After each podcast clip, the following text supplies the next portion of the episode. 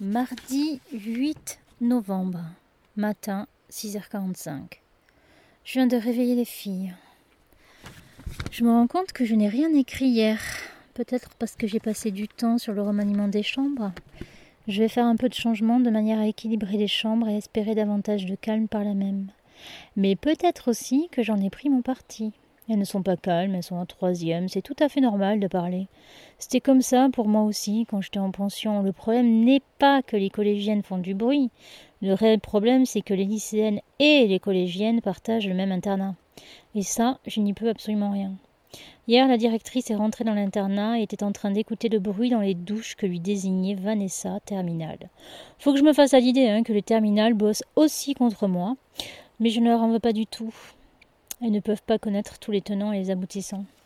Du coup, au moment où la directrice redescendait dans son bureau, comme je lui emboîtais le pas pour rechercher la plastifieuse pour Gertrude, terminale, elle n'a pas manqué une occasion de me dire qu'il y avait encore trop de bruit, que ça n'allait pas, qu'elle ne savait pas quoi faire, mais qu'il allait falloir trouver une solution et rapidement.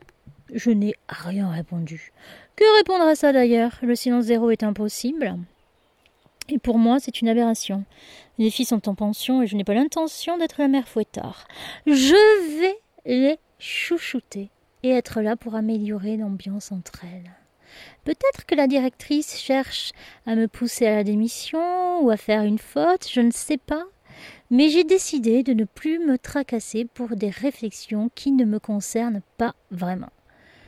J'ai quand même privé deux chambres de portable pour la journée, Bonnie cinquième et Bénédicte cinquième, et la chambre des troisièmes, Divine plus Dalida plus Daniel plus Charlotte, nouvelle dans cette chambre, Charlotte.